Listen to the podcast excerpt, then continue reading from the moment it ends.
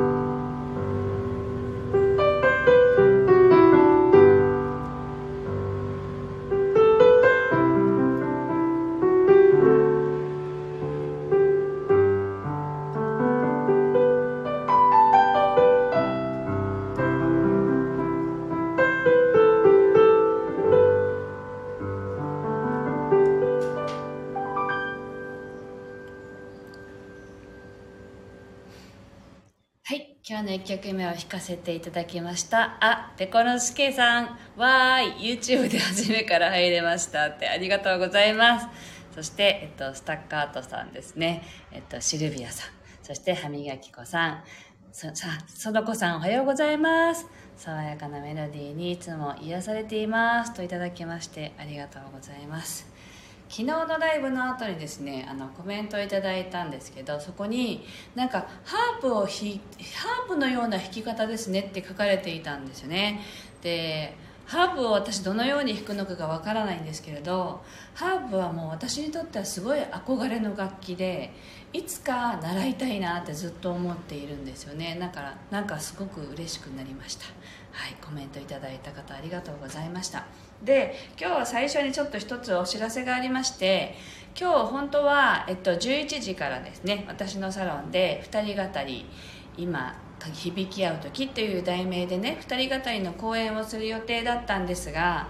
実はあのお客様のご予約の方にも何名も実はコロナでコロナになりましたって言ってキャンセルが相次いだのと、まあ、あの私の相方であるあの桑井静香さんのご家族がねちょっとあの体調を崩しているっていう、まあ、コロナに感染したっていうのもありまして、えっと、急遽あの、まあ、日曜日ぐらいにね決まったんですけどねの延期することになりました。であのご予約のお客様には一人一人ねご連絡を入れてあの延期することになりました。ということでお詫びの連絡を入れたのとあのブログにも書いたんですけどあの昨日今日とですねあのまだ空いてますか？っていうギリギリでご連絡をいただくことがあってあの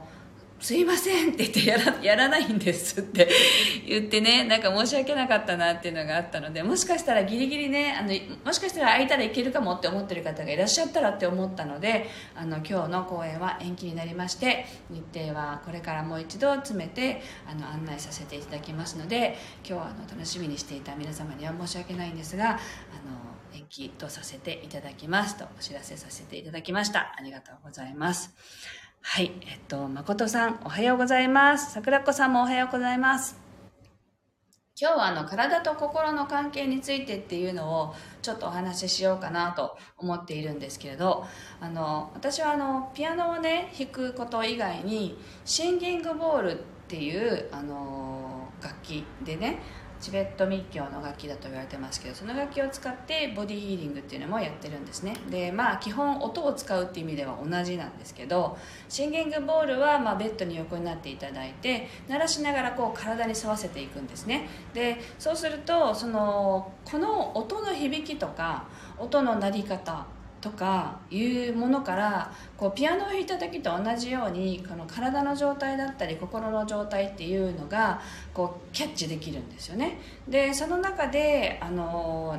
こう気づいていったというか感覚的にあの気づいていったことっていうのがあってあの体がこう痛みがあるなとかそういうことよりもどちらかというと感情的なものが入ってくることが多いんですね。でなんかこう肺の方であったらあなんかすごい悲しみがあるなとかあのお腹とかねこの子宮のところ女性でいうと子宮のところだとすごく我慢強い人だなとかそういうことがあの分かってしまうんですよね。だからまあよくありますよね。我慢しがちな人ってこう婦人科系のあの病気になりやすいとかね。でそういうのと関係してるんだろうなって実際本当に思ってはいるんですね。であとは男性だと怒る怒りが肝臓にたまるとかね。そういうのは、まあ、シンギングボールをやる前からも聞いたことがあったことではあったんですけど実際に鳴らしながら響きがあの響きの状態であこういう感じかなとかかっていうことはいろいろ分かってしまうっていうのもあってただ感覚的なことなのでそうではなくて本当にこれをあの少しでも学びたいなって思ったので私がいつもボディケアをお願いしているほぼ刺さない鍼灸師の畑部美和子さんっていうね、美和さんっておっしゃる方がいらっしゃって、その方に、あの、やっぱり東洋医学の観点からお話しされるので、あの、この感情的なものと臓器の関係っていうのをいつもこう施術の時にね教えてくれていたんですよね。でそれをもっとちゃんとあの基本的なこと学びたいですって言ってずっとお願いしてたんですよ。でそれの講座が昨日からやっと始まって やっとって 始まったんですね。それであのやっとこう学問的にというかね本当基本の木っていう題名なんで基礎的なことですけれど感情とその臓器の関係っていうのを学び始めたところです。でまあ昨日は全体的なことをやりましょうっていうことだったんで、まあ、私たちの体にはリズムがあって私たちの体自体が自然の一部なんであるっていうその東洋医学的な思想的な話からだったんですけどね。なんかそれを聞いていてやっぱりこう作っている音楽だとか自然の音をこう組み込む時の F 分の1揺らぎっていう話をたまにするんですけど自然のリズムが私たちの体には心地いいものであるっていうその海の音だったり風の音だったり鳥の鳴き声だったりとかそういうものっていうのがあの自然の音を音を聞くと心が和らぐっていうのは私たちも自然の一部だからであるっていうことは知っていたけれどもやっぱりその昨日のねあの鍼灸師の美和さんの鳥医学の観点からでも同じことをおっしゃっていてあの全体の中の一部であるっていうね自然の中の。だからあの例えば高血圧とかもあのなんて言うんだろう単純に高いですねとか低いですねという話ではなくて私という一人の体を見た時に体質だとかこういう性質があるからこの人だったら血圧はこれぐらいは必要だよねとかっていう観点から言うとあの必ずしも一般的に高いと言われてることが高いわけでもなく低すぎるって言われてることが低すぎるっていうことでもないんだよっていうお話とかがあってとても面白かったんですね。でまあ私はずっとこうあの10年ぐらいこの首筋が痒くってそれでいろんなこう病院も行ったんですよね。でもそのいくらあの薬を塗っても治らなくてですねあのそこであの病院行くのやめたんですよね。あ薬をやめたらまた出てくるなっていうのを何度も体験したのでそれでいろんなこう自然療法を試してみたりとかいろいろやってるんですけどやり始めたんですけどね。であの美和さんに見ていただいた時に最初に言われたのはこれはもしかしたら皮膚の話ではなくてあなたは呼吸器系が弱いかもよとか肺に肺がちょっと弱いかもねとかそういう可能性があるっていう話をされたんですよね。なのであの出てくる症状一つをとっても必ずしもここに出てきたからここに問題があるわけじゃないんだよっていう話をいつもされていてここの原因が体の他の部分にあるかもしれないしもしくは感情的な問題から起きてるかもしれないしっていうことであの体と心はあのどうしてもつながっているっていうことをあの昨日もね伝えていただいて話をしてああめっちゃ面白いって思ったんですけど こういう話を聞くのはやっぱ好きなのでね、まあ、自然療法っていうのは実はあの子供の頃から馴染みがあって母親が自然療法オタクだったんですよ。なのであの薬を使わないであの治すっていうことを子供の頃からやっていたのでそこに全然抵抗がなくてですねあのその辺の草を取ってきて飲まされたりとかね。そういうことがあの普通にある家庭で育ったんでまあそれはでも私たちと同じ世代とか私たちの親世代とかっていうのは多分あの別に真新しいことじゃないと思うんですね。皆さん経験されたことが多い多いっていう人も多いんじゃないかなと思うんですけどなので今一度ね自分も自然の一部だっていうことを見直しつつあの体もねと心の関係を見直しながらねあの学んだことで皆さんに簡単にお伝えできることがあればシェアしていきたいなと思いましてそんな話をさせていただきました。ありがとうございます。では2曲目を弾いていきたいと思います。ゆったりとねお聴きくださいはい。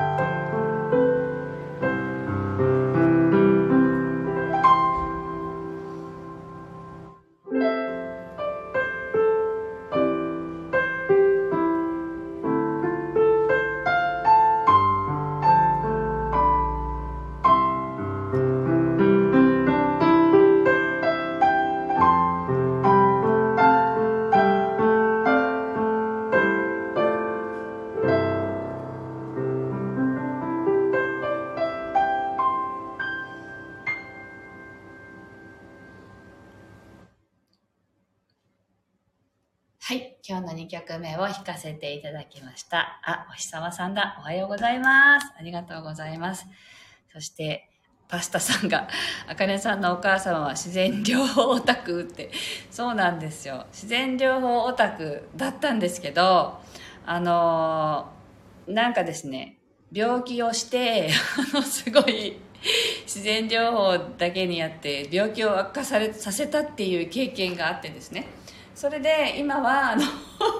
西洋医療とももちろん自然療法東洋医学も合わせてねあの自分に何が合うかっていうのをいいとこをあのこうどどれがいいかなっていうのを選びながらあのやりなさいっていうようになるなったので私もそんな感じでねあの今の自分には何が合うかっていうのを確認しながら選ぶようにしています。はい。なのでねどっちも全てにねいいところ悪いところってあるはずなのでねそのそれをまあ知ることによって始まると思うのであのその一つに加えてみてもいいのかなって思うこともたくさんねありますので興味があることは学んだらいいのかなと思っています。はい。というわけで今日もいっぱい喋りましたけど皆さんお付き合いありがとうございました。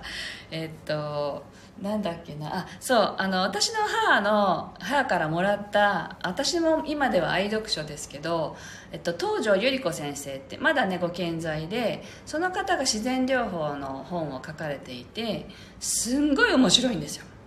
あのどういう症状の時には何をしたらいいっていうのをほとんどが食べ物です。食べ物どういう食物がどういう効果がありますよっていうのを本当に細かく書いてくださっていてあの簡単に読めるあのこんな細い本もあれば私が持ってるのは自然療法でもがっつりのこれぐらいの太い2センチか3センチぐらいある本ですけどもし興味がある方は探してみてもいいのかなと思います。なんかねハマります。とっても面白いです。あの あ人によるかもですけどね。あの、はい、私はハマりました。はい。というわけで今日はここまでです。今日も聞いてくださってありがとうございました。素敵な一日をお過ごしください。